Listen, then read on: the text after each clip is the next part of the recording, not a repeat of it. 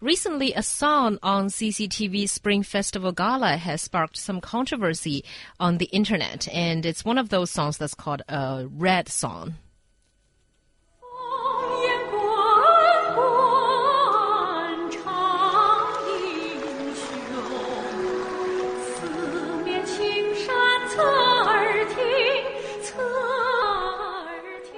I'm sure many people will immediately recognize this melody as it's called 英雄赞歌. This is uh, actually a song about the Korean War in the 1950s, and it leads to a debate of whether we should keep singing such kind of revolutionary red songs or not. So first of all, why is it that some people don't like this song?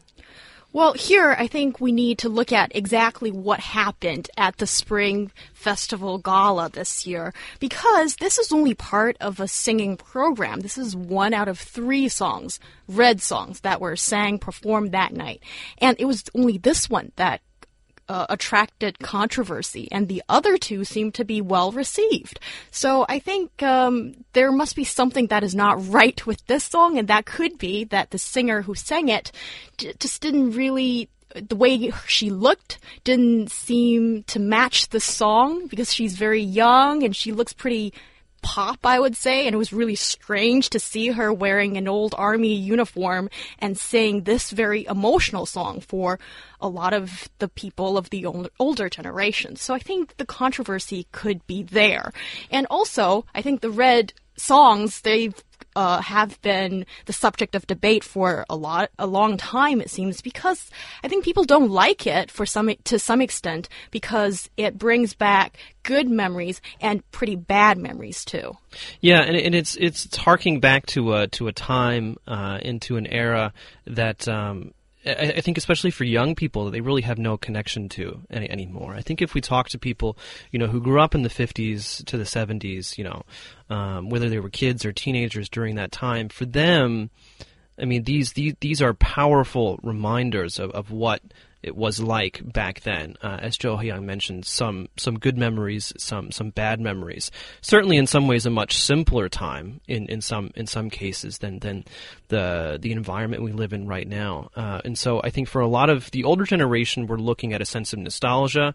Um, you know, it, you know, brings back uh, times when they were in school, perhaps. You know, um, and you know, when you're in school, when you're six, seven, eight years old, and you were singing these songs, and now you grow up and you hear them again, it feels kind of good because you remember, you know, just being a kid again. Mm. Uh, whereas for young people, you know, there's there's just no connection whatsoever uh, between you know that feeling of nostalgia and the, the, the life that they live right now. Uh, and you know, the life that they live right now in China is extremely different from when these uh, songs were were first created. I think that's a very good point, but as a younger person compared to uh, you know those uh, born in the 1950s I would say these songs actually can see a revival to some extent because when you look at the origin of these red songs, it's very it's varied and it can be uh, adapted from old folk songs, poetry, and even anthems from the war period. I think the fact that it could be quite poetic, and I think the uh, songs can be just really nice and beautiful to listen to.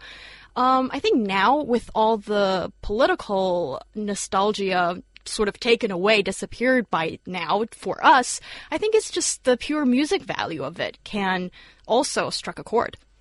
Yeah, it is interesting, eh, but you know, I don't think a lot of other young people will agree with you. Although there might be the, uh, those who agree. the it, it seems song was really beautiful. Yeah, I thought, but it, this music. seems to be a pure old versus young discussion, where the old people, as you guys said, uh, seem to think that this is a nostalgic thing, while the young people are saying, "What are these things?" You know, they're just not relevant. So, do you think that in the today's China, we still need to, let's not say promote, but do we still need these songs? I think certain people certain need it, maybe more of the older generation. Uh, Phoenix TV recently did a survey on its website about the red songs and their relevance, and uh, the first question is Do you sing these red songs in your daily life? A surprisingly 30% respondents said yes, they do. And 38% saying, say that they sing them uh, occasionally, and that's the majority. And also, the second question is Is it necessary for us to sing these songs these days? And then 40% voted yes, and um, 22% voted yes, since they think that the Red songs have a high artistic significance. I wouldn't go as far, but I would say these songs are not bad. I think they um, can be pretty nice to listen to.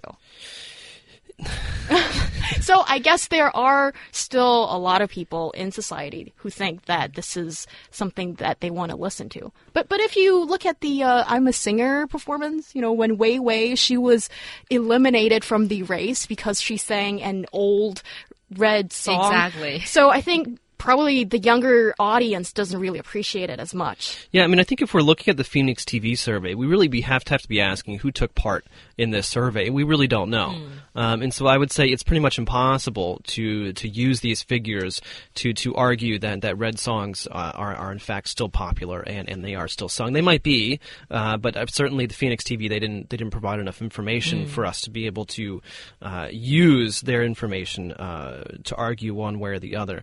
But I would I would say that you know in in the end I really do feel that that Red Songs and again this is coming as an outsider uh, as a foreigner who has no historical connection. You know I I didn't sing them when I was a kid uh, obviously um, and and seeing them seeing them on TV um, for for the gala, um, seeing them, you know, played on TV or or sung anywhere else, um, I, I, really do not understand why why they would actually be needed mm. anymore. Uh, I mean, we're dealing we're dealing with a time uh, and, and, and, a, and, a, social context that was in an economic context uh, that's just so amazingly different from the the world, the China that we live in right now. Uh, I mean, again, I can understand it in terms of nostalgia. People, mm. people, it makes them feel good. Older people, it makes them feel good. Mm. Um, but certainly, I mean, like you know, for for the gala, I don't understand why we should have them anymore uh, because we don't. I mean, you know, we, we live in a pretty much a market economy right now, uh, and I understand, you know, you know the the uh, the history asp- the history aspect, you know, the the the war against Japanese aggression, the Korean War, and things like that. Because you know what, a, a large part of the um, American uh, historical narrative, cultural narrative, has to do with World War II uh, in the Vietnam War. However, you know, we're looking at the same same exact timeline. I mean, mm. it all happened in the 1940s 40s, 50s, and 60s. And yet, America, we're we're not so hung up on this yeah. anymore. We're not hearing any, you know, wartime songs in the United States these days, at least. And